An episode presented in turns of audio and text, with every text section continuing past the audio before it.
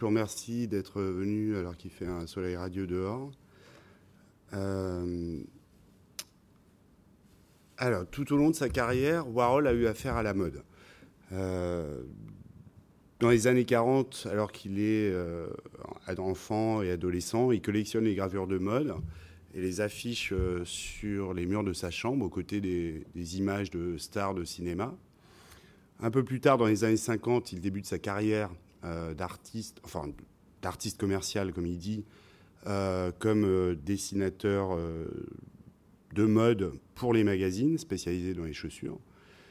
dans les années 60, il affirme un look que tout le monde a en tête, avec sa perruque peroxydée, ses lunettes de soleil, ses vestes en cuir à la James Dean, ou alors ses vestes en, en jean, sa marinière, on y reviendra.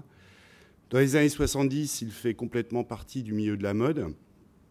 Euh, et de la haute culture new-yorkaise, accompagnée ou accompagnant des figures tutélaires euh, comme Diana Freeland. C'est une éditrice de mode qui a notamment travaillé pour euh, Vogue et qui finit sa carrière comme conseillère ou consultante pour le Met, le Metropolitan Museum, dans la partie couture, collection de costumes du musée. Il est aussi accompagné d'Alston, il est accompagné de Hélène Rochas, il est accompagné de toute toute une foule euh, de gens qui font la mode à l'époque et qu'on va retrouver au cours de l'exposé. Bon, par ailleurs, cette histoire de Warhol et de la mode, elle est euh, et elle a été bien documentée. Il y a eu par exemple une exposition euh, il y a 20 ans au Whitney Museum, une exposition qui, qui s'intitulait The Warhol Look, Glamour, Style, Fashion. Et l'exposition, d'ailleurs, n'a pas reçu un accueil très favorable notamment parce que c'était moins une expo d'art qu'une exposition qui faisait un peu office euh, d'album culturel, euh, un peu sur l'air du temps, euh, des décennies où Warhol travaillait et même encore aujourd'hui. Donc elle exposait essentiellement des, des magazines, des photos souvenirs, des reliques, des objets, des accessoires, mais finalement peu d'œuvres. Et si je mentionne euh, cet écueil de l'exposition, c'est parce que c'est forcément un écueil qui guette euh, tout à chacun, et moi le premier, dès lors qu'on s'avance sur euh, le sujet de Warhol et la mode. parce que c'est un, thème qui peut inciter à tomber dans l'anecdotique ou dans le futile, dans l'accessoire, éventuellement l'accessoire de mode, parce que le travail de Warhol ne se résume pas à à un domaine particulier. Disons, il a survolé la mode toute sa vie, euh, de l'intérieur, de l'extérieur, il en a fait partie. Euh, l'autre écueil aussi euh, auquel on s'expose quand on parle de Warhol et de la mode, c'est d'en faire un, un, sujet à part. Or, Warhol était lié à la mode, l'a traité, s'en est servi.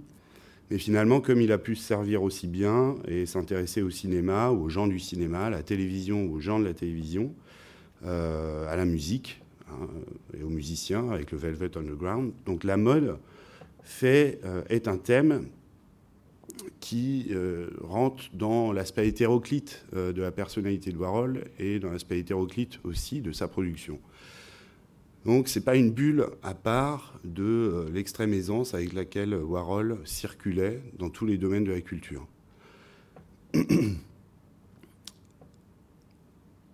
L'autre écueil encore auquel on peut s'exposer dès lors qu'on évoque Warhol et la mode, c'est... Euh, enfin l'autre écueil ou l'autre difficulté, c'est euh, qu'on va trouver sur sa route la figure la plus ambiguë de Warhol. Euh, c'est-à-dire euh, un roi, roi du pop art, plein de contradictions. Euh, c'est-à-dire à la fois disco mais punk, c'est-à-dire alternatif mais aussi parfaitement mainstream, parfaitement en vogue, parfaitement dans le système et hors du système, critique mais toujours superficiel finalement, un personnage aussi adoré par la jet set et en même temps souvent extrêmement critiqué par les avant-gardes artistiques, euh, qui euh, détestent euh, sa manière de frayer avec les people ou même sa peinture commerciale, notamment celle qu'il exécute à la fin de sa vie. donc quelqu'un d'adoré et de détesté, par les spécialistes, par les artistes, ses contemporains, pas partout certes, mais enfin quand même vertement critiqués, puisqu'il ne passe pas pour un artiste, disons,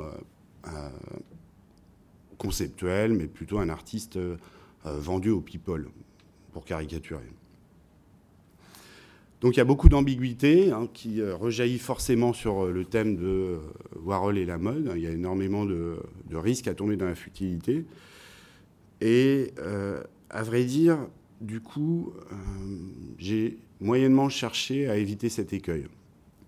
Et j'ai cherché, plutôt que de retracer chronologiquement les rapports de Warhol à la mode, en partant par exemple de euh, ses premières expériences comme dessinateur de mode en 56 jusqu'à euh, ses défilés pour Versace euh, dans les années 80. Donc plutôt que de procéder de manière chronologique, plutôt aussi que de, procéder d'une manière synthétique, en faisant un, plan en deux parties qui aurait pu être ce que Warhol a fait de ou à la mode, et puis en deuxième partie, ça aurait pu être ce que la mode euh, a fait ou fait de ou à Warhol. Donc plutôt que de, voilà, de, faire euh, ces plans de partie, plutôt aussi que de faire un ordre chronologique, j'ai choisi de de procéder un petit peu à la, manière de Warhol. Euh, dans ma, ma, philosophie de A à B, hein, le fameux livre qu'il rédige, et de procéder de manière alphabétique, de faire une espèce d'abécédaire où va apparaître, j'espère, de manière à la fois aléatoire et ordonnée, euh, certains thèmes, certaines figures euh, qui comptent dès lors qu'on traite cette question de Warhol et la mode. Donc on va croiser le thème du camp, par exemple, qui est une esthétique euh, du vulgaire et du travestissement, qui a beaucoup compté chez Warhol et dans son travail. On va aussi croiser, par exemple, Armani, ça sera la première lettre, Giorgio Armani, euh, on va croiser aussi euh, les superstars qui euh, sont toute cette, tous ces jeunes garçons, toutes ces jeunes filles qui entouraient Warhol, hein, aussi bien à la Factory que dans ses films, et dont il magnifiait l'apparence. On va aussi croiser le thème de la réappropriation et en fait, du coup, j'espère que ça permettra euh, d'avoir l'impression d'être un peu comme Warhol avançait dans la mode, c'est-à-dire euh, croisant un tel ou un tel euh, au gré de ses sorties, au gré des, vernissages, ou au gré d'une fête de la Fashion Week. Donc en tout cas, c'est un abécédaire qui est relativement peuplé. pas trop dense, j'espère, mais on verra. Donc ma première entrée, c'est A comme Armani. Euh, je tiens juste à préciser qu'il y aura des trous dans cet abécédaire et qu'il est lacunaire. Hein. Je ne vais pas faire 26 lettres. J'aurais bien aimé, mais je pense que... Et il y a parfois des redites, par contre. Il y a deux C. Hein, donc euh, ça prendra un peu plus de temps pour être C. Et les entrées n'ont pas toutes la même longueur. La première, donc A comme Armani, hein, qu'on ne présente plus, qui est le, couturier fameux. Euh, haute couture et maintenant prêt à porter. Alors pourquoi Armani? Bah, peut-être avez-vous vu l'expo, j'espère. Euh, Armani fait euh, figure dans l'exposition. Bien sûr, Warhol a tiré son portrait. en fait, je, vais, voudrais raconter comment Warhol l'a croisé. En fait, c'est Armani qui l'a raconté lors d'une interview donnée à Interview Magazine, le magazine créé par Warhol en 69 et qui perdure encore, hein, qui existe, qui est un magazine américain qu'on peut trouver en France, qui n'est plus tout à fait ce que Warhol avait conçu. Donc Warhol a croisé euh, à peu près tout ce que New York, les États-Unis, voire l'Occident, euh, compte de stars, de personnalités, d'aristocrates, de gens de la nuit. Hein. Et cette manière même de procéder est intéressante pour comprendre Warhol, je pense. Parce que le modèle de l'artiste euh, classique, hein, si on remonte, disons, au 19e siècle, ce qui n'est peut-être pas tout à fait classique, mais déjà un peu moderne, c'est l'image de l'artiste reclus dans son studio, hein, l'ermite euh, vaguement misanthrope euh, qui travaille à l'écart du monde et dans son atelier. le travail de Warhol consiste presque à, donner sa propre interprétation du coup de l'impressionnisme. On se souvient que l'impressionnisme, c'est la base, le, un, des, un, des, gestes, hein, même des peintres du 19e siècle, des réalistes aussi bien, c'est de sortir de l'atelier pour aller directement peindre sur le paysage, sur les lieux même du sujet du tableau. Warhol, c'est un peu là, de ce point de vue-là, euh, il fait quasiment de même, il sort son, chevalet, c'est-à-dire lui-même. Euh, il fait ce que tous les, euh, les gens qui veulent réussir dans la mode, ce que tout ce qu'on appelle les, les, wannabes, ceux qui, veulent, ceux qui veulent y arriver en fréquentant du monde, font, c'est-à-dire il cultive son carnet d'adresses, il fait du relationnel. Évidemment, c'est pour Warhol, c'est de plus en plus facile. Hein, puisqu'il devient lui-même une star, une figure incontournable. Donc à vrai dire, c'est euh, au fur et à mesure plutôt lui qu'on accoste que lui qui fait la démarche d'accoster. Mais quand même, euh, on va s'apercevoir à la lettre I, avec interview, que c'est pas non plus quelque chose de naturel. C'est-à-dire accoster les stars, ça relève d'une stratégie. Faire partie du grand monde, pour reprendre le titre de l'exposition, euh, a fait l'objet de la part de Warhol d'une véritable stratégie. Euh, on va essayer de voir euh, justement quels en sont les, points forts. C'est d'ailleurs ce que dit cette mondanité extrême de, Warhol. elle est illustrée par les propos de Diane von Furstenberg, qui est aussi dans l'exposition, dans le portrait aussi dans l'exposition, qui est une styliste encore fameuse. Et donc elle dit ceci, quand je suis arrivé à New York, et après j'arrive à Armani, hein, quand je suis arrivé à New York en 70, Warhol était toutes les soirées. Il était toujours accompagné d'une cour de stars et de personnages étranges. À l'époque, j'avais créé ma robe portefeuille, la Web Dress, considérée comme révolutionnaire. Et elle dit, assez en tout cas pour qu'il s'intéresse à moi. Donc il fallait, pour que Warhol quand même s'intéresse à telle ou telle personnalité, qu'il y ait un signe distinctif. Elle le souligne, voilà. Elle, c'était heureusement qu'elle avait créé la robe portefeuille, sans quoi elle serait sans doute passée à côté de. Warhol serait sans doute passé à côté d'elle sans la voir. Rapidement, nous sommes devenus très proches. Au fond, c'était, et elle continue en disant, au fond, c'était un grand voyeur. Il mitraillait les gens avec son appareil photo, se baladait avec un petit magnétophone pour enregistrer les conversations, les sons ambiants. Donc, il travaille vraiment à l'extérieur. Il travaille dans les soirées, il travaille. Il va au vernissage pour travailler. Il va dans les fêtes pour travailler. Il amène son matériel il récupère des images et même des sons. Comme les impressionnistes allaient sur, dans le paysage, pour, non pas pour pique-niquer, enfin quoique, mais pour peindre des pique-niques ou pour travailler. Il sort de l'atelier. Euh, pour lui, la création se passe d'abord hors de l'atelier. C'est important que ça se passe euh, à l'extérieur. Donc il sort, à tous les sens du terme. Ou alors il reçoit. Euh,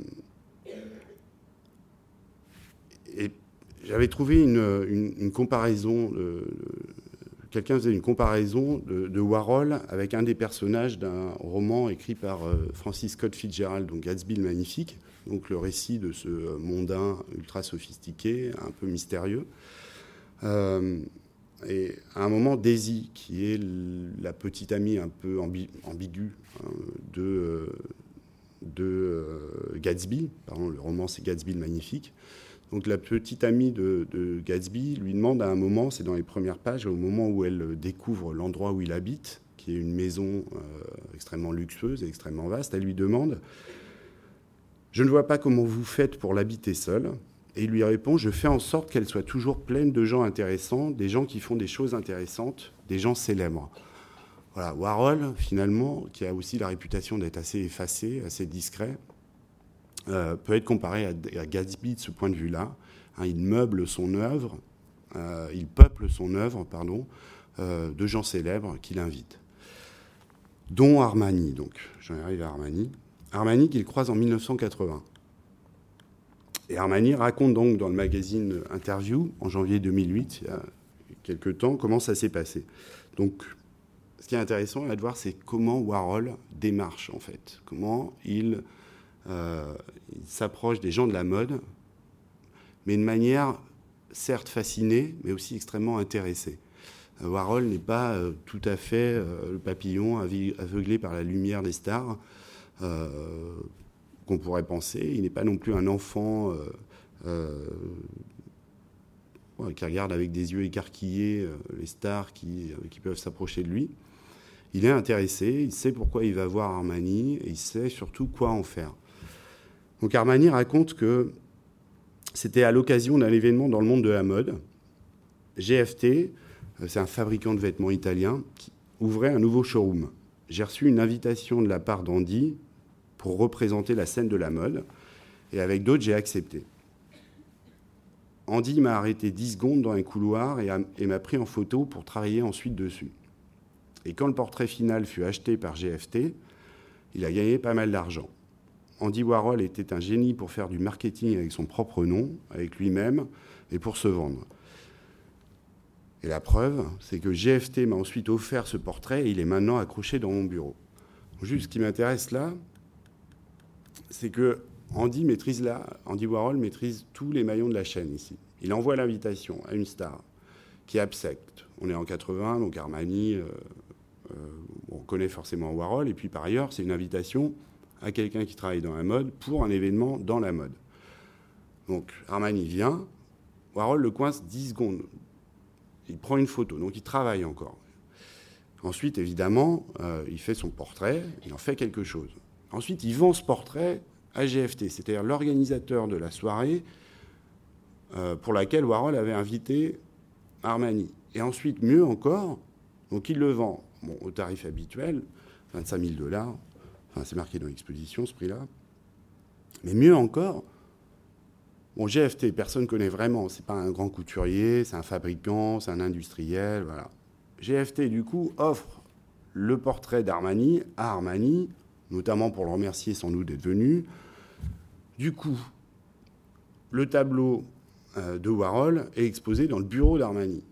Or, est-ce qu'on peut rêver euh, une meilleure vitrine, pour le coup, un meilleur lieu d'exposition que le bureau d'Armani, qui évidemment célèbre déjà à l'époque, ne peut que susciter, mettons, la jalousie de ceux qui vont venir le voir dans le bureau, et donc créer une nouvelle demande de portrait de la part de Warhol. En gros, voyant le euh, portrait d'Armani dans son bureau, les couturiers, les amis richissimes d'Armani vont donc peut-être, en tout cas, euh, c'est envisageable, vouloir le même, et donc à nouveau s'adresser à Warhol. Donc on voit que Warhol crée la demande, euh, il crée le sujet, bien sûr, hein, il est à l'origine du sujet, du portrait, il crée aussi lieu d'exposition idéal. Euh, il couvre toute la chaîne de la création à la production, à la diffusion et même à l'exposition. Euh, cette idée de la circulation ou de, disons, de l'ubiquité de, Warhol, qui peut être à tous les postes à la fois, à toutes les places à la fois, dans toutes les fêtes à la fois, mais aussi à tous les maillons de la chaîne de création, diffusion, production. c'est une des idées clés du rapport de Warhol à la mode. On va la retrouver de temps en temps. Donc, c'est pas seulement euh, quelque chose de superficiel ou, euh, d'instantané, c'est aussi finalement toute une mécanique euh, qui se met en place. Alors ma deuxième lettre, c'est C, donc je ne fais pas B, je fais Z, C, pardon, presque dit Z. Donc camp, en fait, le terme camp, qui est un mot important, qui, qui, qui, a, qui est un mot anglais pas tellement traduisible en français, et qui renvoie à une esthétique, en fait, une esthétique particulière qui est une esthétique de la laideur, euh, une laideur sophistiquée, euh, un art de cultiver la laideur, euh, mais aussi la, beauté vulgaire.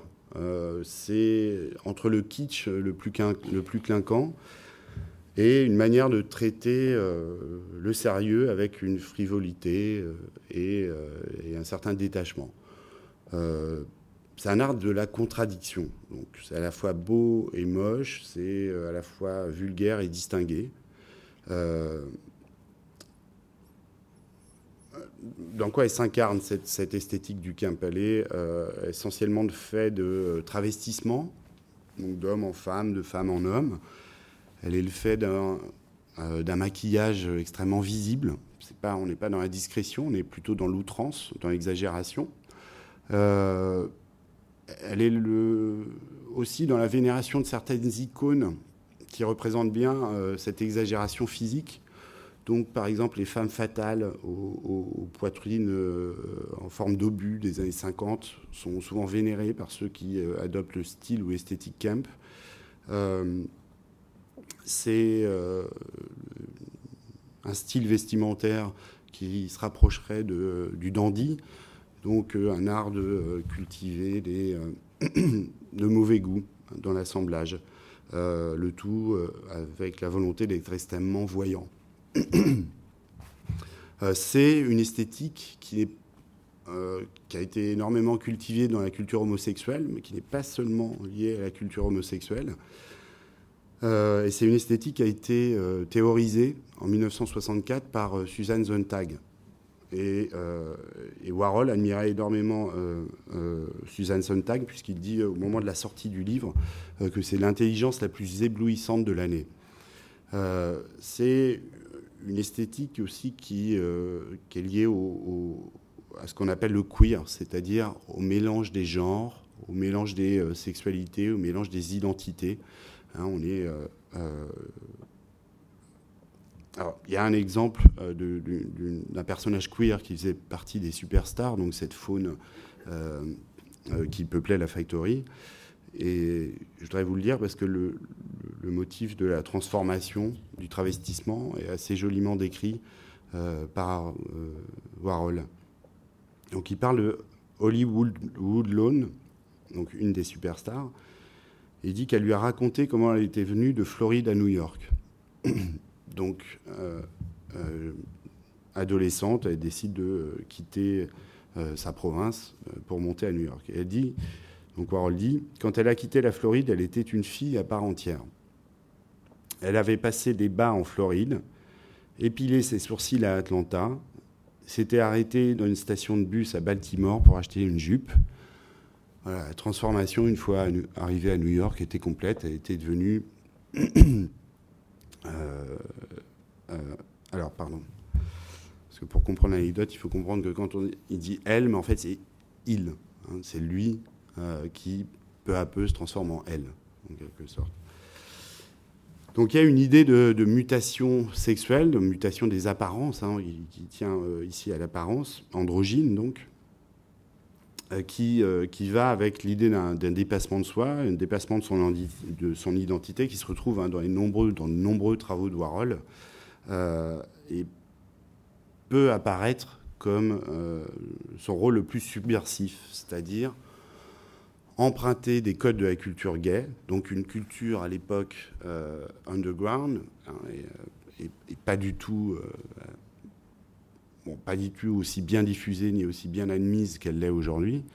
Euh, donc emprunter ces codes-là et les intégrer, les injecter dans l'art ou dans la culture mainstream, dans la culture dominante. Euh, c'est donc cette question de l'identité, du travestissement, du camp, des, euh, personnalités ambiguës, de, des sexes indéfinis, se retrouve dans énormément d'œuvres de Warhol. Et l'influence de la mode sur Warhol, c'est donc d'abord aussi l'influence de la mode underground et de la mode des queers, ou du queer, ou des drag queens. Hein. c'est une mode euh, extravagante, ambiguë euh, et underground. Donc bien avant, on est loin là de Giorgio Armani, on est dans les années 60 avec une appréciation de la mode pour ce qu'elle a de subversif. Et peu à peu, Warhol injecte ça hein, dans, euh, dans, son travail. Euh, donc je voulais revenir toujours dans, cette idée du camp, enfin m'arrêter plus particulièrement à la figure du travesti. on le sait, donc Warhol s'est euh, entouré de, ses superstars, donc parmi elles Candy Darling, Eddie Sedgwick, Gérard Malanga aussi bien. Euh, qui tous traînaient donc à la factory. Euh, euh, ces, figures flamboyantes avaient, pour certaines, recours à la chirurgie esthétique, au maquillage, bien sûr, pour dissimuler leur, les traits. ils portaient, les superstars portaient aussi perruques c'est autant de points communs avec Warhol, qui, qui adopte exactement tous ces, tous ces traits du travestissement, y compris la chirurgie esthétique. Dans l'exposition, ça apparaît en, gros dans une des premières salles. enfin, le texte où il raconte son expérience de la chirurgie esthétique. mais Warhol va pas aussi loin que certaines d'entre elles, puisque la, grosse différence, c'est que beaucoup prennent des hormones pour, euh, pour euh, achever hein, la transformation du corps masculin. Euh, et du coup, Warhol, là aussi, se maintient dans un entre-deux. Il décide de ne pas achever sa transformation, de ne pas achever son travestissement et de le laisser paraître un peu grossier. L'attribut féminin euh, essentiel de Warhol, c'est sa perruque, une de ses perruques. Euh, et j'ai une image, pardon. Voilà. Alors ça, c'est extrait d'une série euh, fameuse qui, n'est pas seulement une série de travestissements de Warhol homme en Warhola femme, c'est aussi une série de travestissements parce qu'il copie ici des prises de vue, des clichés d'une artiste euh, des années, fin des années 70, début 80, qui s'appelle Cindy Sherman, qui elle-même euh, pose, euh, se déguise dans des attitudes ou des personnages qui pourraient être tirés de fiction. en tout cas, c'est aussi une pratique du déguisement. Donc là, Warhol copie des images qui sont déjà travesties, en quelque sorte. Donc il, adopte un personnage emprunté Bon, mais on reconnaît aussi, bien sûr, euh, la, dernière Marilyn, qui a été euh, décisive euh, pour lui. Et on voit bien que là, que le déguisement est imparfait, qu'il n'est pas terminé, qu'il est, voilà, on voit clairement que c'est pas une femme, et que cette ambiguïté-là fait partie de l'œuvre et de la photo. il me semble que dans le rapport euh, aussi à la mode hein, que peut avoir Warhol, ou à son corps, aux vêtements, aux costumes, au déguisement, au travestissement, il me semble que ce qui est important, c'est de voir que Warhol cultivait l'échec, en, quelque sorte. Il assumait euh, l'échec euh, de son devenir autre, de son devenir femme. et par là, il était aussi quand même dans l'exagération, un des traits à la fois masculin et féminin, où il choisissait pas, il choisissait de pas terminer, en quelque sorte. Alors j'ai une autre entrée C avec chaussures. Euh, euh, c'est à partir de 1956 que, donc au tout début de sa carrière, que euh, Warhol commence à travailler euh, comme, comme dessinateur, euh, comme illustrateur de mode, hein, spécialisé dans le dessin de chaussures, euh, pour, pour le magazine Glamour, par exemple, ou pour une marque de chaussures fameuse à l'époque, qui était I. Miller. Euh, I. Miller, c'était une marque en effet très reconnue, synonyme de respectabilité et de distinction. c'était un nom déjà célèbre, très à la mode. Mais I. Miller décide d'embaucher Warhol euh, pour euh, rajeunir un petit peu son image. Warhol n'est pas connu à l'époque, mais il est un jeune débutant, euh, plein d'idées. Les, publicités que dessinera Warhol seront publiées dans, dans, les quotidiens, dont le New York Herald Tribune. Et Warhol représente à l'époque, c'est ce qu'on a dit, le, directeur artistique ou l'illustrateur de mode idéal. Euh, parce qu'il n'y avait pas beaucoup d'argent, le budget euh, était assez limité. Warhol était payé à la tâche, c'est-à-dire tant de dessins pour tant d'argent. Euh, ceux qui n'étaient pas retenus, les dessins qui n'étaient pas retenus, n'étaient pas payés. les délais qu'on lui accordait étaient en général de deux ou trois jours, éventuellement une semaine, mais parfois aussi quelques heures seulement. Donc un temps très court. Et euh, Warhol acceptait euh, avec souplesse que son travail euh, soit susceptible d'être modifié, de recevoir quelques corrections, ou en tout cas il acceptait aussi de les faire lui-même. En gros, il ne, tenait pas spécialement à comprenne ça ou rien. En gros, il n'était pas un maniaque ou il n'était pas Bon, il n'était pas fermé à toute modification, ce qui veut dire qu'il était vraiment dans le cadre d'un cadre professionnel et pas celui d'une dimension artistique. En tout cas, il était souple et acceptait la critique facilement. Et euh, les dessins qui étaient refusés, euh, il les récupérait.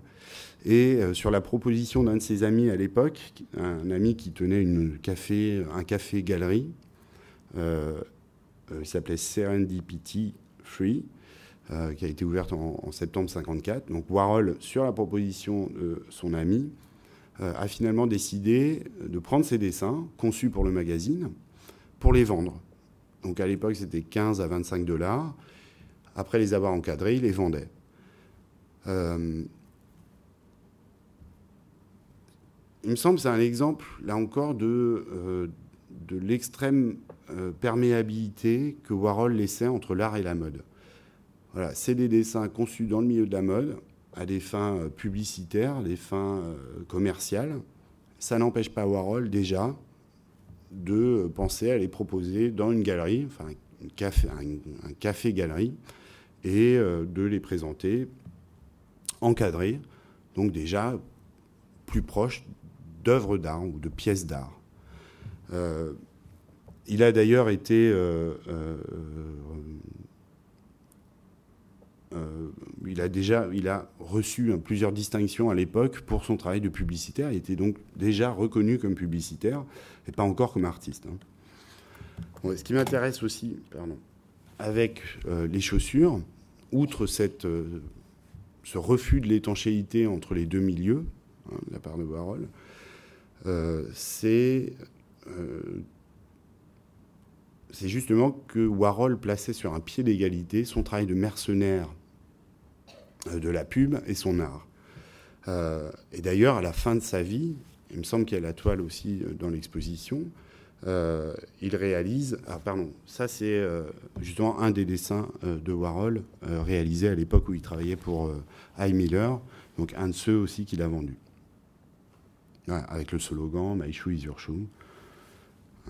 Et, mais les chaussures, évidemment, on les retrouve un peu plus tard dans le Warhol qu'on connaît, dans le Warhol fameux, artiste et seulement artiste, euh, et notamment Diamond Dust Shoe. Euh, donc c'est paire d'escarpins euh, saupoudrés de poussière de diamant. Hein. bon, et la valeur de cette œuvre, de ce grand tableau, évidemment, à ce moment-là, est complètement différente si, alors j'ai pas le tableau ici, mais si euh, vous vous en souvenez, c'est euh, un tableau qui, euh, qui montre donc les, toute une paire de scarpins de couleurs extrêmement vives sur un fond noir hein, légèrement brillant, puisque Warhol y a saupoudré de la poussière de diamant. bon, on sait, Warhol, donc c'était le pop art, mais en gros, ici, ce qui m'intéresse, c'est que les chaussures sont montrées en série. Hein. Elles sont dans le tableau montrées en série et même en vrac. Hein, elles sont mal rangées, mais comme si euh, elles avaient été vues, euh, saisies dans une vitrine de magasin.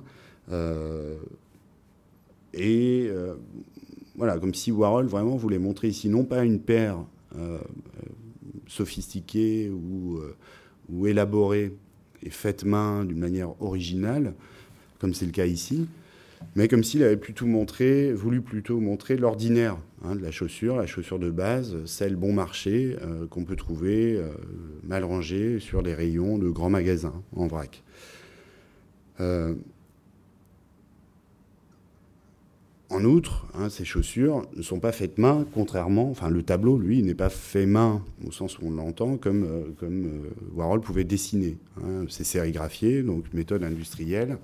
et il me semble que Ici, ce qui, euh, dans le tableau de Warhol, ce qui est montré, c'est euh, la nature kitsch hein, du travail par opposition euh, à la nature kitsch et, industrielle de son travail, par opposition à l'originalité ou à l'authenticité hein, du geste de l'artiste tel que les modernes ou les romantiques pouvaient le concevoir. En gros, c'est un produit industriel fait de manière industrielle, montré avec des couleurs kitsch Donc le kitsch, la définition, euh, bon, ça veut dire évidemment beaucoup de choses, ça renvoie au clinquant, mais c'est essentiellement ce que le... Euh, une des définitions, c'est que c'est un substitut commercial euh, produit par le capitalisme afin de combler la perte ou la marginalisation des cultures, pardon c'est un peu long, aristocratiques et populaires au moment de l'industrialisation.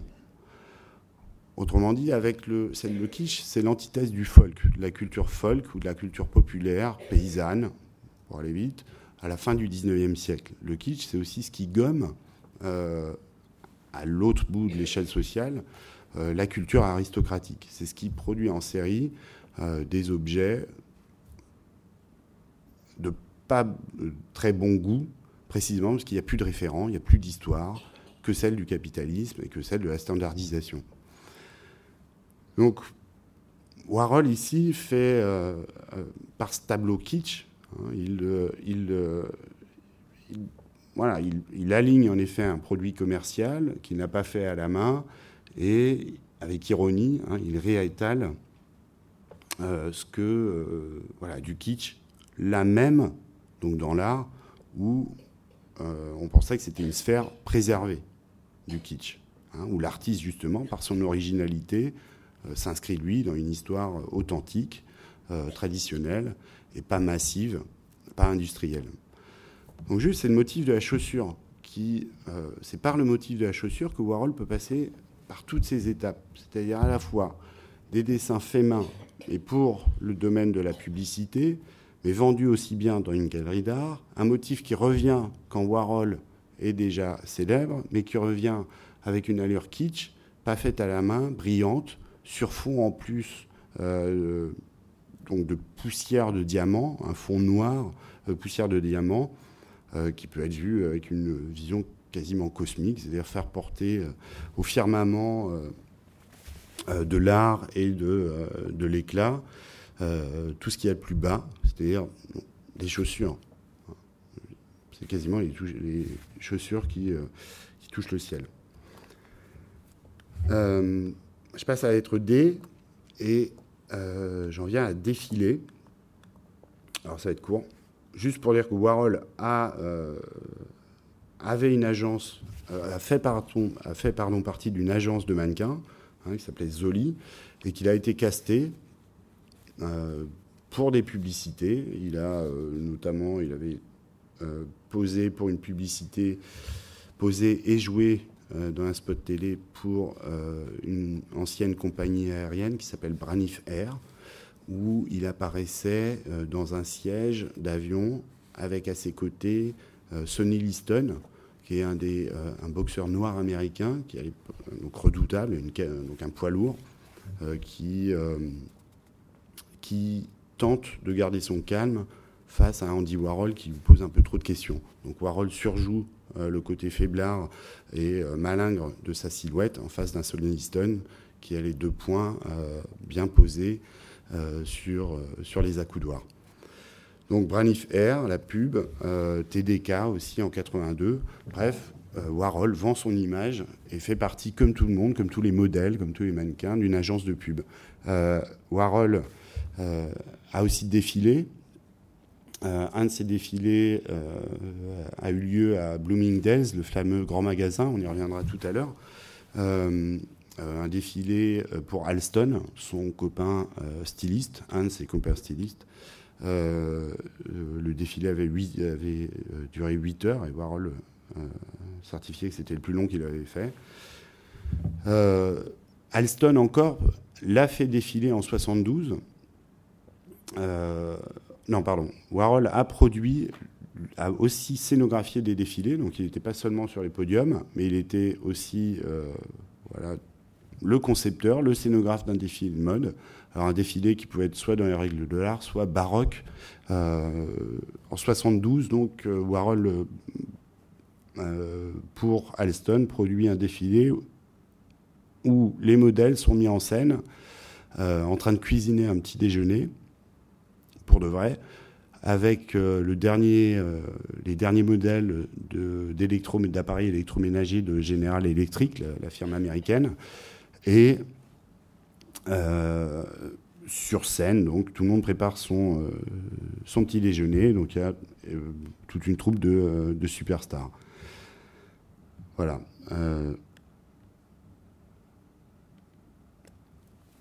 Alors j'en viens à F et à Fashion, Andy Warhol's Fashion, qui est, si vous avez vu peut-être l'exposition euh, euh, à la Maison Rouge, hein, c'est l'émission, c'est une émission qu'a euh, produite Andy Warhol en 79. C'est sa première, c'est son premier format télé, hein, avant Andy Warhol's TV et avant, avant les émissions sur MTV ensuite. Hein, Warhol produit donc euh, ce qu'il appelle Fashion TV.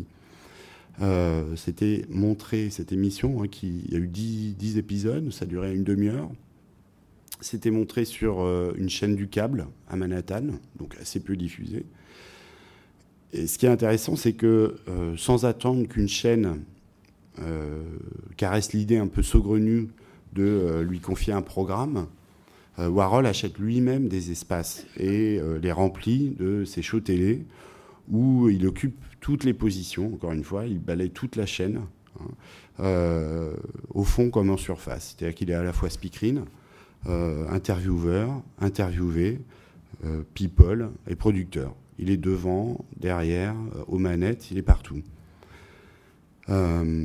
c'est un investissement qui, à l'époque, est totalement inédit.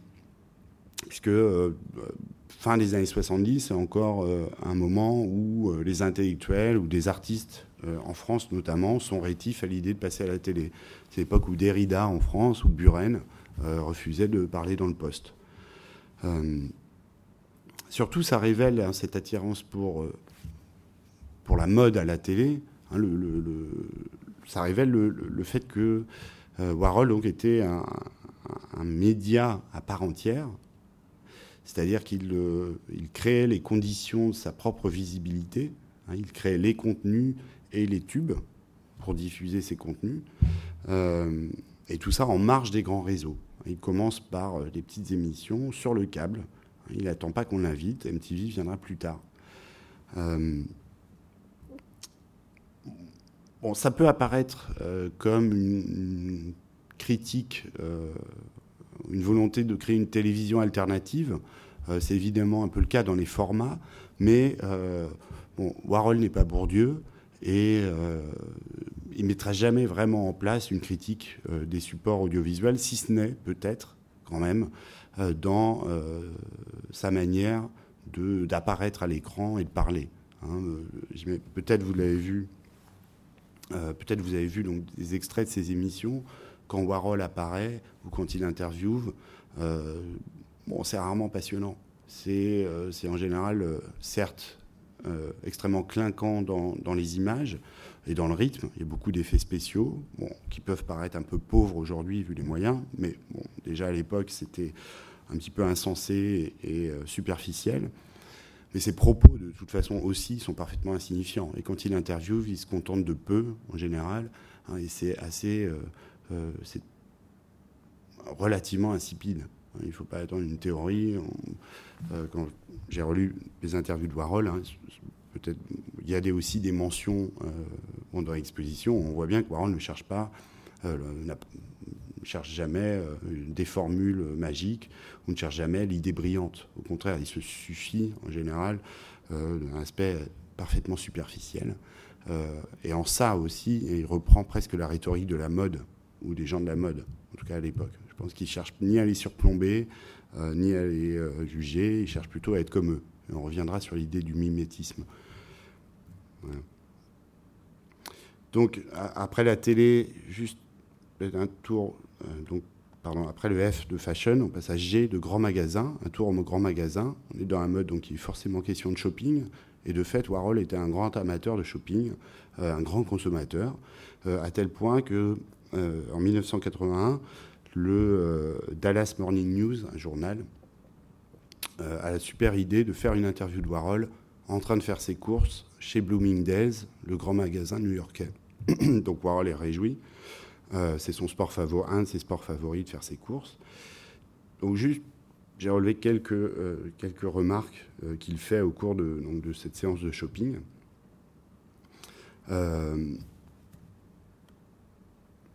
Alors, bon, donc il passe de rayon en rayon. Hein. il va s'acheter des chaussettes, euh, il va au rayon parfumerie, il va au rayon cosmétique. Il veut s'arrêter pour se faire maquiller, mais la journaliste euh, refuse. Il bifurque vers les pulls. Euh, bon, c'est vraiment le fashion addict qui fait ses courses. Mais finalement, Warhol avait toujours une manière à la fois très sincère et très distante, à la fois ironique et sans illusion, sans illusion sur ce que c'est qu'un grand magasin. la mode, donc, est la surface des choses. Et donc, à un moment, il demande, à, pardon, il demande à, la journaliste où elle veut aller maintenant. Et il s'interrompt et il dit Regardez, il y a une vraie personne assise au milieu des mannequins, on est passé sans la voir. Donc, il est aussi absolument pas dupe sur euh, le milieu de la mode, en tout cas sur le display euh, d'un grand magasin où tout est figé. Euh, il voilà, où finalement il n'y a plus tellement place pour, euh, voilà, pour les vrais gens, ou en tout cas pour les personnages, pour voilà, les vrais gens. il s'étonne, hein, il se réjouit même d'avoir aperçu finalement au milieu des mannequins et au milieu des étalages et des rayonnages quelqu'un, une vraie personne, vraie personne. Et puis à la fin même, il dit Avez-vous entendu ces gens qui passaient? Ils ont dit Oh, il y a Andy Warhol, oh, on s'en fiche. Et il conclut en disant C'est pour ça que je viens faire mes courses ici. Bon. Euh, en même temps, je n'ai pas de commentaire à faire juste sur ces citations, ni sur Warhol dans les grands magasins. Juste, en effet, il y allait et euh, il savait très bien où il mettait les pieds. Il y allait pour faire ses courses, en effet. Il se rend visible en train de faire ses courses et, euh, et il passe inaperçu dans les grands magasins. Euh, l'autre entrée n'est pas beaucoup plus euh, parlante non plus, c'est Haircut. Juste puisqu'on est dans la mode, il n'y a pas que les vêtements, il y a aussi la, coiffure. Et donc Warhol a quand même fait plusieurs vidéos, trois je pense. Euh, au moins une tournée en décembre 63 qui, dure 33 minutes et où on voit essentiellement les mains et les ciseaux de Linich, une des superstars. Euh, qui est en train de coiffer et de dégager l'oreille gauche essentiellement de, euh, d'une autre superstar, l'éclairagiste John P. Voilà, donc un, un, film en forme de euh, séance de coiffure. Bon, plus sérieusement, je passe à la lettre I et à Interview. Interview Magazine est créé en 1969 par Warhol c'est au début une revue de cinéma brouillon et un peu hésitante que, Warhol crée euh, de son avis même euh, pour euh, donner quelque chose à faire à Gérard Malanga, son assistant, et se faire inviter à des festivals de films. Autrement dit, c'est sa carte de presse pour les festivals de Cannes et autres remises des Oscars à Hollywood. Mais l'interview prend rapidement un autre tournant. La direction artistique est confiée au peintre Richard Bernstein, contrairement à ce qu'on pense, les unes dessinées, peintes, qui sont affichées à l'entrée de l'exposition ne sont pas de Warhol, hein, mais de Richard Bernstein. Les couvertures sont conçues donc comme des affiches hein, et deviennent des objets criards. Euh, la typographie du titre aussi évoque, je peux revenir juste, évoque un, message écrit au rouge à lèvres, hein, graffité euh, en passant. Euh, la maquette euh, maltraite les textes au profit euh, d'une mise en valeur extrêmement flamboyante des photos. Euh, et surtout à l'époque, hein, dès, 1970, le magazine s'attire les services de jeunes photographes de mode, pas assez connus encore pour être employés par des magazines plus installés, mais parmi ces jeunes photographes de mode, ceux qui vont faire leurs armes vont devenir euh, extrêmement célèbres. C'est Herbritz, Robert Mapplethorpe, Bruce Weber, David Lachapelle, Hélène von Unvers, bref, tout le Gotha euh, des photographes de mode encore aujourd'hui. interview est original aussi, outre ce sens de l'image hein, que, met en place Warhol. interview, c'est le lieu d'une déprofessionnalisation d'un genre journalistique qui est l'interview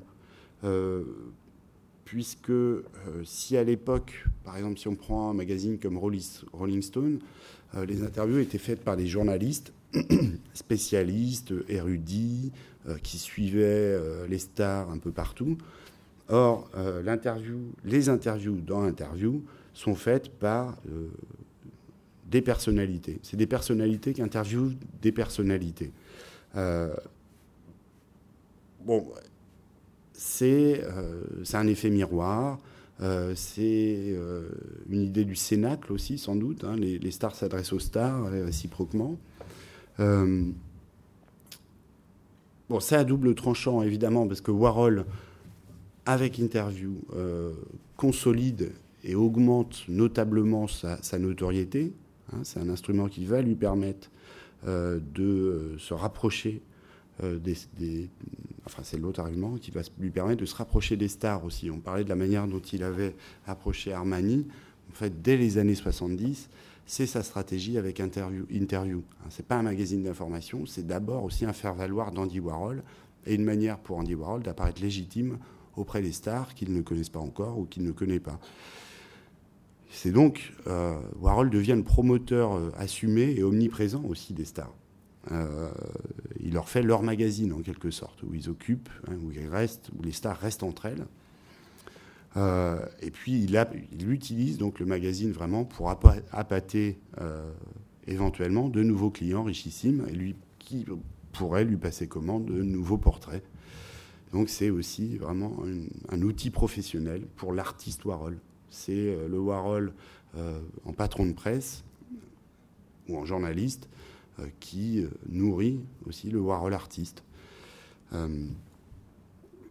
bon, une autre, ce pourquoi aussi Interview est original, c'est que c'est un magazine plateforme. C'est-à-dire c'est un, magazine pour rencontrer des gens, certes, pas seulement des stars, aussi des gens euh, qui euh, sont susceptibles de travailler ensemble à un moment donné.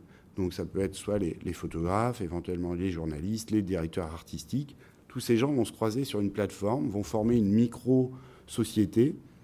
Euh, et c'est presque l'invention ou ce qu'on appelle aujourd'hui les workshops. On se réunit pour un projet commun dont on ne connaît pas encore bien l'issue. En tout cas, c'est aussi une manière de, faire cercle euh, et d'être susceptible à un moment donné ou pas euh, de, travailler ensemble. C'est le magazine comme bureau, comme arrière-salle pour des projets éventuels à un moment donné.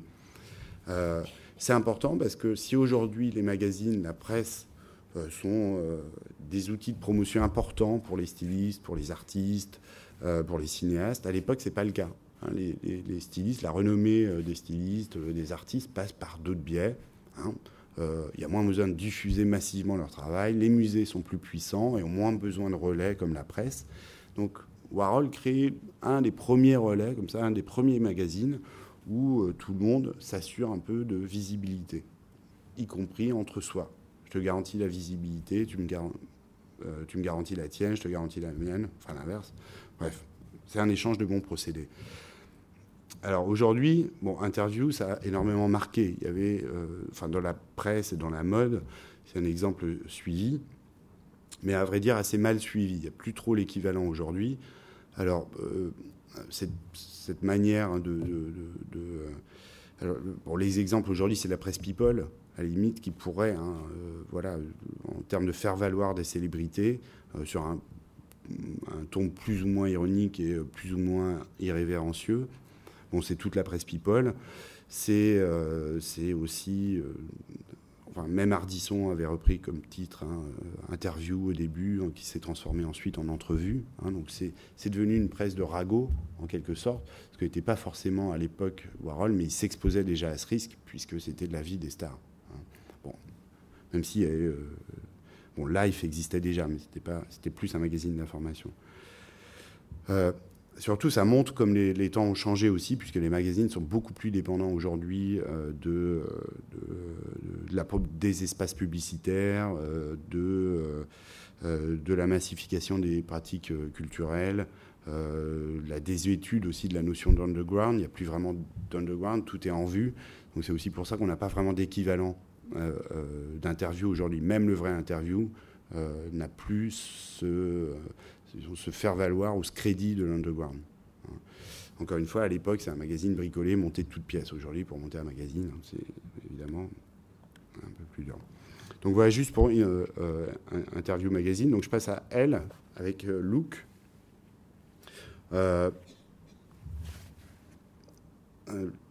Warhol et la mode, c'est aussi euh, le Warhol en tant que tel, hein, lui dont on a l'image. Alors, euh, il y a quelques accessoires. Hein. On a parlé de, euh, la veste en jean, du jean, du t-shirt, de la chemise. il a aussi beaucoup changé. Au moment du Velvet Underground, il portait plus des bottines en cuir.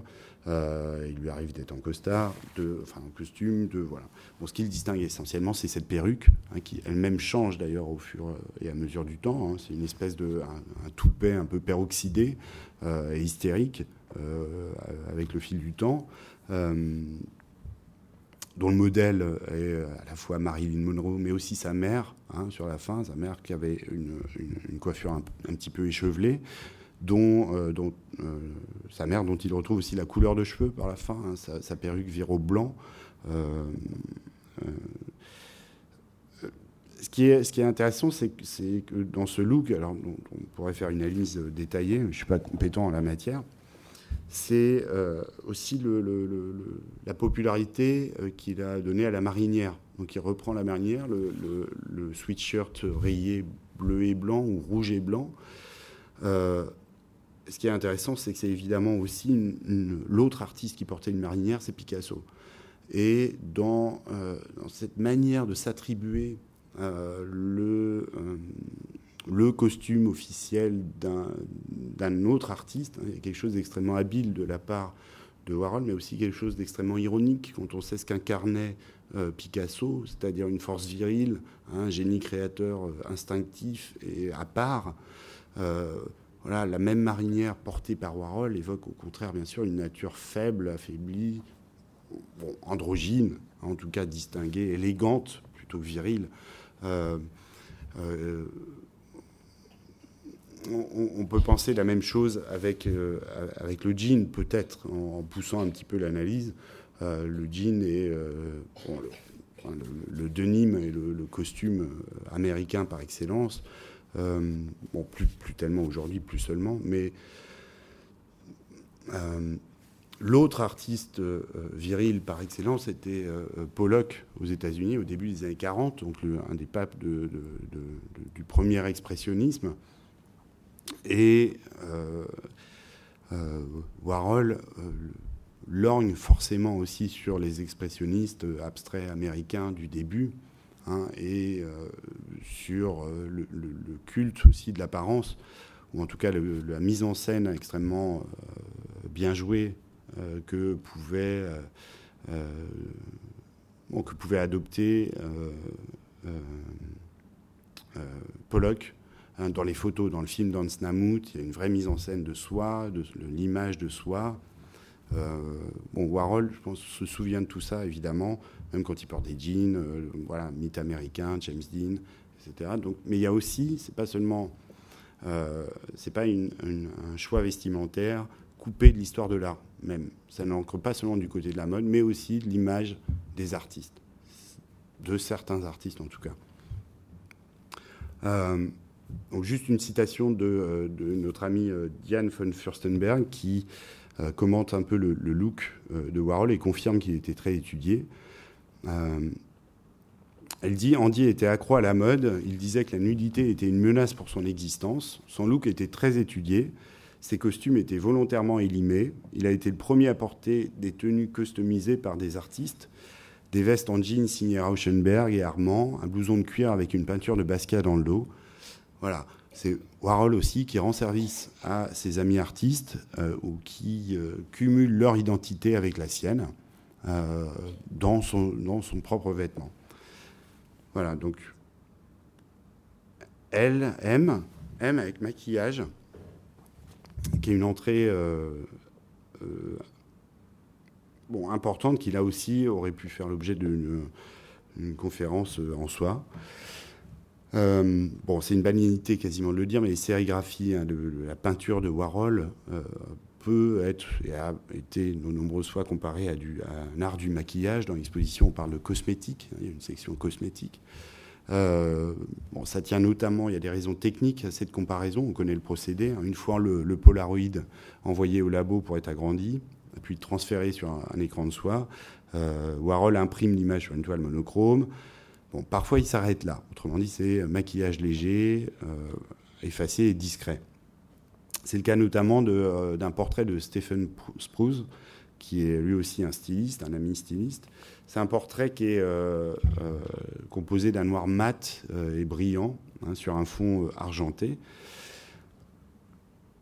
Alors, c'est c'est euh, un exemple intéressant aussi sur la manière dont, euh, enfin, cette absence pour le coup euh, de trop de couleurs dans ce cas-là est intéressante puisqu'elle renvoie directement à ce que cet artiste Stephen Spruce, cet artiste et styliste, faisait dans son travail puisque c'est un travail marqué par l'emploi de couleurs fluorescentes, un petit peu comme pouvait le faire Peter Halley à l'époque, donc des couleurs extrêmement vives. Donc Warhol prend le contre-pied complètement de l'esthétique ou de la palette de son modèle pour, euh, euh, pour en donner une, euh, une, coloration extrêmement sobre et noire. mais la plupart du temps, évidemment, on l'a vu dans, les, dans, les, tableaux, il, il, colore extrêmement vivement hein, les tableaux. Donc c'est le cas avec le tableau, la série de tableaux de Debiari, qui est bien montré dans l'exposition. Euh, donc où il peut passer une sérigraphie pour le fond et pour la chevelure, une sérigraphie rose vif. Il enchaîne sur une autre qui va couvrir les lèvres d'un rose encore plus vif, euh, une troisième qui va donner les yeux bleus. Euh, bref, il tient à rehausser hein, le teint du modèle d'une manière ostentatoire, à la fois élégante, en même temps saillante, mais vive. parfois aussi, hein, euh, il, va animer euh, de coups de pinceau. Euh, il y, a, beaucoup d'exemples dans l'exposition, c'est remarquable. et c'est remarquable parce que on avait l'impression peut-être que moi-même j'avais souvent l'impression où j'avais retenu essentiellement l'image de tableaux extrêmement lisses, donc sérigraphiés, sans, épaisseur, sans aplat, alors qu'on voit ici très bien le, coup de pinceau est quasiment expressionniste. Hein. on parlait de l'expressionnisme comme modèle repousse, comme modèle et repoussoir de Warhol, mais dans l'exposition, donc ça se, ça, se voit manifestement. Donc parfois, il rehausse aussi hein, d'une couche de peinture épaisse euh, le teint des modèles, ou même le modèle peut paraître s'évanouir hein, derrière le nuage de peinture, la nuée de peinture ainsi créée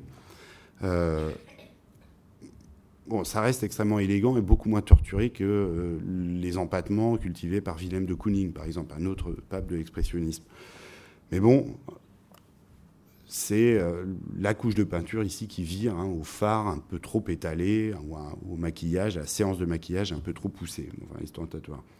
Mais la question du maquillage, elle est aussi ailleurs dans euh, dans l'art de Warhol puisque euh, le maquillage, c'est aussi l'idée non seulement d'embellir hein, de, manière artificielle, superficielle, c'est les couches de maquillage qui ne vont pas en profondeur. Bon, le maquillage, c'est aussi le, camouflage, c'est aussi maquiller, c'est aussi dissimuler, cacher ou se cacher, masquer ou se masquer, hein, en adoptant la, stratégie ou la figure du mimétisme.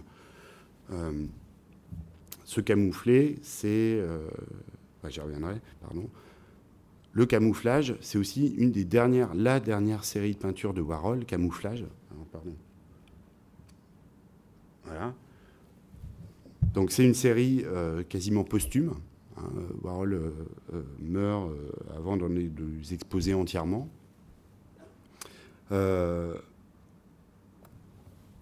et c'est une série qui peut paraître très emblématique aussi de la vie de Warhol et de sa relation non seulement donc au maquillage, mais à la mode et plus généralement, généralement à la culture de masse. Puisque euh,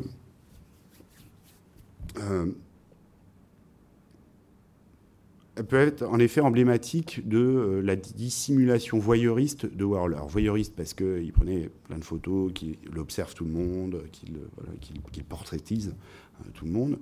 Euh, mais dissimulation parce que Warhol finalement apparaît presque comme un sous-marin au milieu euh, de toute cette faune branchée. un sous-marin qui révèle pas grand-chose de lui-même. c'est aussi le camouflage, ça peut être aussi un, emblème, hein, presque une métaphore militaire. On peut continuer la, métaphore militaire. Le camouflage, ça vient évidemment de. C'est un motif, c'est un textile, c'est une stratégie aussi liée à l'armée, hein, qui dérive vraiment de l'armée peut être aussi donc, le camouflage peut aussi se voir comme une espèce de guérilla contre toute euh, euh, discussion froche et directe, ou un emblème de la manière dont Warhol pouvait en surface glisser euh, sur toutes les conversations sans rien lâcher de vraiment tenace ou de, consistant. les peintures camouflage donc c'était été produites au maître, notamment celle-là, à partir d'un à partir d'un patron unique on vous découpait dans la toile directement. Euh, et ce qui est intéressant, c'est que pour le coup, alors qu'on est dans une exposition de portraits, euh, le portrait, euh, dans, le, ces portraits, le modèle se dégage péniblement du fond.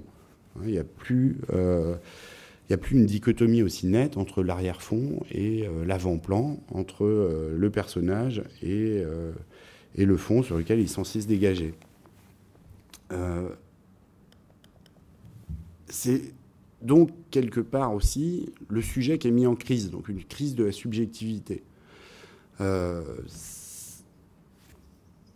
Euh, il me semble que c'est euh, un paradoxe qui tient toujours Warhol, c'est-à-dire qu'il s'affirme à la fois qu'il est reconnu, sur-reconnu, qu'il se met en scène, et en même temps il échappe complètement à euh, la distinction, ou en tout cas il ne laisse pas cerner en profondeur sa personnalité. Hein, il peut être tout et son contraire.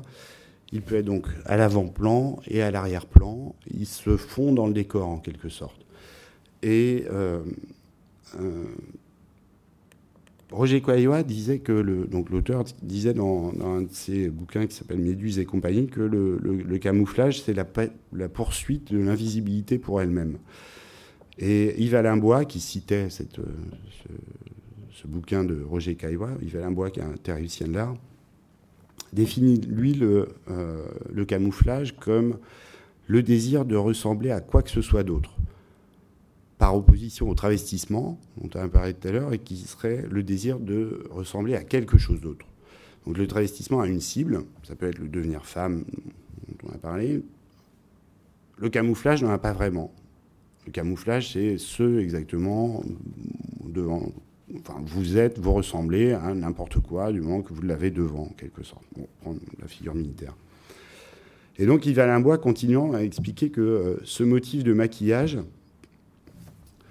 pardon, c'est un peu compliqué, euh, montre chez Warhol son allégeance inébranlable à la similitude, sa célébration de l'indifférenciation. Donc, juste pour, expliquer, si, euh, en gros, voilà, Warhol veut, est le caméléon qui veut ressembler à ceux ou euh, ceux à quoi euh, il participe, à ceux avec qui il est ou ceux à quoi il participe. Célébration de l'indifférenciation, donc en gros, ils se font dans la masse, dans la foule, exactement. et alors, Yves Alain Bois continue en disant il en fait l'image, donc il fait du camouflage, l'image en miroir de notre esclavage complet face au monde de la marchandise et face à la pollution absolue que cet esclavage exerce sur l'art, un espace longtemps perçu comme un refuge garanti contre ses effets. Bon, évidemment, ça passe mieux à l'écrit qu'à l'oral, cette phrase. Euh, mais ici, euh, euh, considère qu'avec cette série Camouflage, Warhol se met en scène, en gros, comme se fondant complètement dans la masse, dans le décor, n'affirmant aucune personnalité, aucune image de lui, aucune image très claire, aucune image du modèle. C'est la fin du portrait, pour le coup. Euh, et que, en gros, c'est exactement ce à quoi on est, on est tous exposés euh, dans, disons, dans la grande circulation des marchandises, dans la manipulation des images des célébrités ce à quoi on est tous exposés, c'est-à-dire à, l'indifférenciation, en tout cas, et à la perte du sujet, la perte de la subjectivité. En gros, Warhol, dans ses tissus camouflage, taille le même costume à tout le monde. Finalement, si on prend Voilà, c'est camouflage dans l'enchaînement de sa série des portraits, c'est quasiment le portrait ultime, le portrait de tout le monde. Tout le monde est dans la toile ou derrière le motif et personne n'y est en même temps. Euh, d'ailleurs, Warhol avait, il n'a pas pu réaliser ça, mais Warhol voulait faire une exposition de ses motifs. Hein, il en a fait de divers sur des murs eux-mêmes tapissés du même motif représenté sur la toile. Autrement dit, c'est le camouflage même de la peinture qui est elle-même un camouflage de tout ce qu'on veut. Donc pour le coup, c'est euh, à la fois le désert et le trop-plein, c'est l'invisibilité garantie et assurée. Donc maquillage, mais camouflage, en fait, et maquillage non pas seulement pour l'outrance ou la cosmétique, mais aussi pour son inverse même, c'est-à-dire l'invisibilité, la disparition hein, du sujet euh, et de l'artiste, quasiment. Alors, je vais...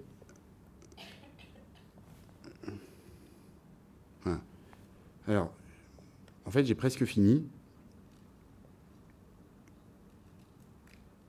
Je me dépêche, oui.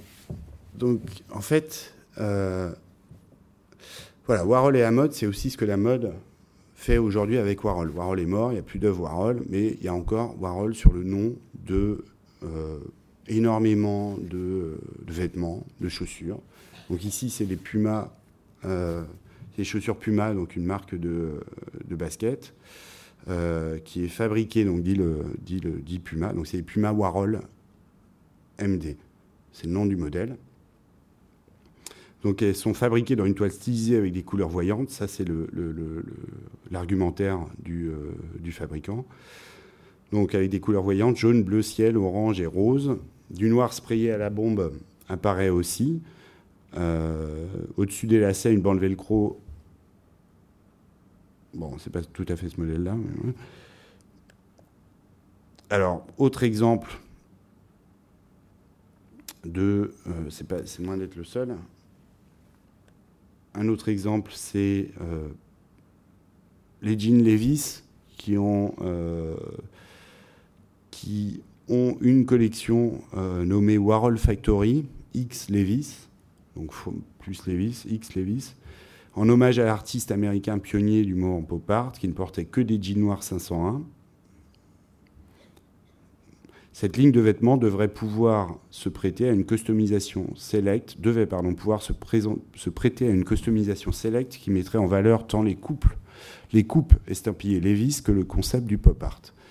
Donc, c'est les. Alors voilà, l'image n'est pas terrible, mais on voit le, euh, la Marilyn sur le jean.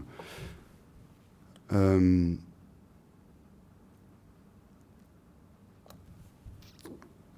Juste encore une citation, euh, enfin juste encore un exemple. Il y a une nouvelle collection PP Jeans, donc une marque de jeans aussi, qui se compose de 250 pièces pour hommes et femmes déclinées sous deux gammes répondant au nom de pop, etc., etc. Bon, je passe les détails. C'est important de voir que, euh, alors, on peut se demander juste, euh, est-ce qu'ils ont le droit d'utiliser le nom de Warhol comme ça, tous ces fabricants de mode, de mode, pardon. C'est la Warhol Foundation, hein, qui est l'estate, c'est-à-dire qui gère le nom, les œuvres, Tous les droits de Warhol qui vend aux marques euh, de mode, à la mode, aux couturiers, euh, le nom, et qui passe un accord avec eux. Ça veut dire que ça fait partie de la stratégie, encore aujourd'hui, des gens qui euh, gèrent l'héritage de Warhol. Alors, dans, beaucoup de, dans le cas de beaucoup d'artistes, évidemment, c'est impossible. C'est-à-dire, les héritiers auraient le sentiment de trahir l'esprit et le travail de l'artiste s'il faisait ça, si on se retrouvait avec un jean ou des baskets euh, Puma hein, aux couleurs de Warhol explicitement. Hein, c'est pas du vol, c'est pas, c'est très légal. Le nom est apposé dessus, Marilyn est apposé dessus. La photo de Warhol peut orner évidemment énormément de t-shirts, très légalement. Ça fait partie d'une stratégie et presque ce que euh, est en train de dire la Fondation Warhol, c'est que ça fait partie de l'œuvre de Warhol, que c'est euh, l'esprit hein, et la lettre de Warhol que de se retrouver sur des jeans, des baskets. Euh, et de fait, Warhol, lui aussi, hein, à représenter les marques. On retrouve une chaussure encore, c'est une chaussure Puma qui a été sérigraphiée, enfin l'image d'une publicité Puma qui a été sérigraphiée en 85 par Warhol.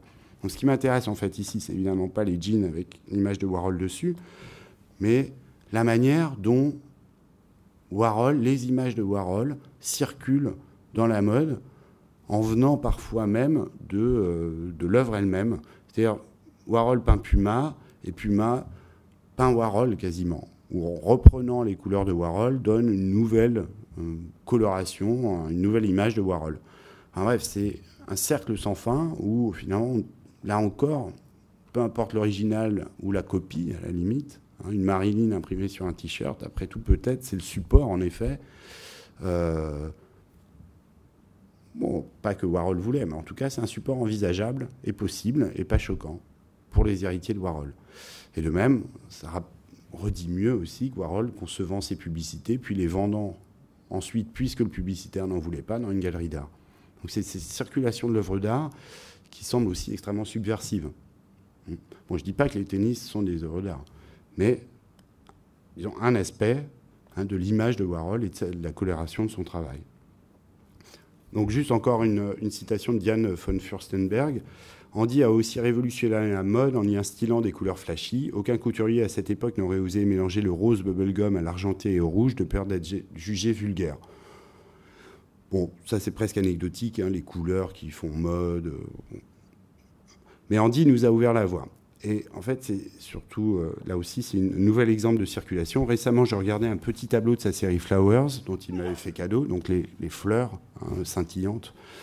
Euh, j'ai eu l'idée de créer des tissus avec ces imprimés. Ma collection Printemps-été 2009 est un hommage à Warhol et au pop art, robe longue en mousseline de soie, motif fleuri, maillot de bain chamarré, un sac en cuir hérodoïde.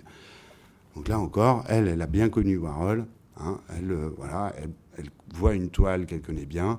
Warhol lui permet, enfin, printemps-été 2009, c'est là. Hein. Warhol est encore dans les défilés, encore à mettre à la mode, il est encore à la mode, il fait encore partie hein, de la coloration de la mode. Et ce qui est intéressant aussi, cette circulation comme ça, où la mode récupère Warhol, qui a lui-même récupéré la mode, et ainsi de suite.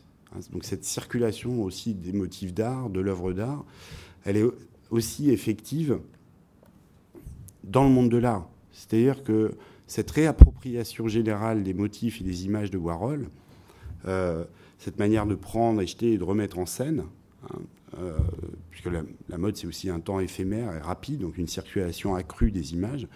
Cette manière que la mode a de se réapproprier les images de Warhol, elle a aussi cours dans l'art, puisque Warhol lui-même est, alors c'est un, mouvement, euh, l'appropriationnisme est un mouvement des années 80, du début des années 80, où des artistes font œuvre avec l'œuvre d'autres artistes ou avec euh, des images de pub qu'ils présentent sans quasiment rien modifié, si ce n'est en recadrant l'image. c'est une manière de réinjecter comme ça dans, le, circuit des images euh, toutes faites. Euh, aujourd'hui, des jeunes artistes aussi se réutilisent l'image de Warhol, donc il n'y a pas que la mode, euh, et le remettent en circulation en quelque sorte. C'est le cas là, juste. C'est pas tout à fait l'image que je voulais, puisque c'est un artiste qui s'appelle Kelly Walker, qui est un jeune américain, qui travaille lui aussi énormément sur les techniques de transfert, comme Warhol, hein, le Polaroid, du Polaroid à la toile, euh, euh, et de la toile à sa reproduction mécanique. Donc c'est vraiment des techniques de transfert, de circulation d'une image. Donc Kelly Walker lui-même aujourd'hui procède un peu d'une manière similaire, sauf qu'au lieu de la sérigraphie euh, et au lieu du Polaroid, il travaille comme tout un chacun aujourd'hui, c'est-à-dire avec l'ordinateur et le scanner, donc il scanne euh, des images, il va faire un montage sur l'ordinateur, il va les imprimer à l'imprimante euh, jet d'encre, euh, et là encore, donc faire circuler les images, les remettre en scène, et évidemment, il rend hommage lui aussi à Warhol en remettant Warhol en piste. Donc ici, c'est une image un petit peu connue de, Warhol à, Venise, donc lors d'une biennale de Venise. L'image que je vous laisse est euh, celle de euh, la pub dont je vous ai parlé tout à l'heure avec Sonny Easton, la pub pour Branif, où euh, là aussi, Kelly Walker a repris cette image de Warhol en l'inversant juste, donc en lui mettant la tête en bas et en en faisant une édition gratuite de posters qu'il expose en pile. Donc il me semble que ce qui est finalement peut-être le, plus intéressant et peut-être le, plus difficilement cernable et envisageable, outre, euh, c'est pas tellement l'aspect, euh, euh, tendance euh, du, du, Warhol dandy, dandy américain ou vestimentaire. C'est pas seulement, en tout cas, ça. C'est pas seulement le travestissement. C'est pas seulement la manière dont il croisait euh, les couturiers, dont il les a peints et regardés. C'est même plus tellement euh, cette histoire de camouflage. Il me semble que c'est plus la manière dont Warhol constamment revient à la mode à tous les défilés, sous toutes les coutures, dans toutes les marques, comment il fait retour sans arrêt, comment, sans arrêt, l'esprit même euh, de, euh, de son art, c'est-à-dire faire tourner la machine, euh, être un robot, être automatiquement toujours déjà là, toujours partout, circuler, sortir du studio, voir des gens, quand tout ça continue, du fait aussi de, que c'est une méthode simplement que suivent les jeunes artistes et les fashion designers. Voilà, donc cette idée de circulation presque qui est, presque qui pourrait presque être aussi un, un, sujet en soi. Voilà, merci. Si vous avez des questions, bien sûr. Merci beaucoup. Est-ce qu'il y a des questions? Ces héritiers ont autorisé des fournisseurs à utiliser son nom. Est-ce que Varol l'avait fait de son vivant? C'est une très bonne question. Euh, il a collaboré, en effet, il a collaboré avec des grands couturiers de son vivant, en effet. Hein. euh, il est, par ailleurs, il a prêté son image euh, à TDK, donc, hein, où il pose et il vend des téléviseurs au Japon. Mais il a, en effet, il a, il a prêté ses motifs hein, à des créations par Versace, par Alstom, mais à l'époque de son vivant, du coup, ça passait davantage pour les collaborations.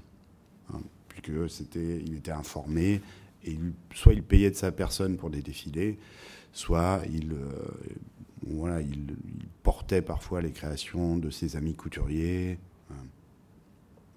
Il, oui, il, payait beaucoup de sa personne et, son œuvre, en effet, à, beaucoup de ses amis. Moyennant finance, j'imagine, parfois.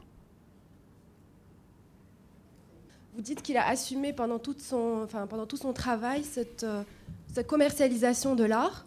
Est-ce que la présence de la mort à la fin de, fin de son œuvre n'est pas euh, une prise de position par rapport au capitalisme, une prise de position critique justement? Oui, alors je pense que c'est un peu ce que j'ai euh, ce que j'ai essayé d'envisager à travers les camouflages, qui sont certes un motif moins dramatique, mais qui accompagnent, qui sont déjà un motif abstrait, hein, qui est un, aspect euh, essentiel, donc qui vient tard, mais qui est vraiment, euh, vraiment essentiel dans son travail. Euh, l'époque des camouflages, c'est aussi celle des oxidation painting, donc de la période de ces plaques de cuivre oxydées par son urine. Le crâne, les crânes, les chaises, les chaises électriques traversent tout son travail, donc des motifs macabres, euh, je ne suis pas sûr que les crânes, par exemple, euh, évacuent euh, de manière très explicite la superficialité ou l'aisance à se mouvoir dans, la société de consommation que pouvaient manifester ces autres motifs. Donc je ne suis pas sûr que ce soit une critique radicale, mais je pense vraiment cette idée de l'effacement de soi euh, la, euh, voilà, presque le cynisme avec lequel, en effet, euh, récupère les images de, mort. Hein. Il y a aussi de, des images de crash aérien, des images d'accidents de, voiture dans son œuvre. Sont, sont en effet une manière de assez, assez désenchantée et sans illusion sur euh, ce qu'est le capitalisme ou cette accélération des images, de la presse euh, euh, et, du capitalisme. Je pense vraiment la piste, je pense, c'est oui, cet effacement comme ça de, toute émotion qui est un cynisme un peu glacé et dont, évidemment, il est, à mon avis, il ne faut pas être complètement dupe. Donc je pense que Warhol était. Euh, bon, à pousser euh, par d'autres armes que la critique explicite, euh, avait montré néanmoins, hein, comme un miroir, ce que, à quoi menait, en gros, cette, société de la consommation.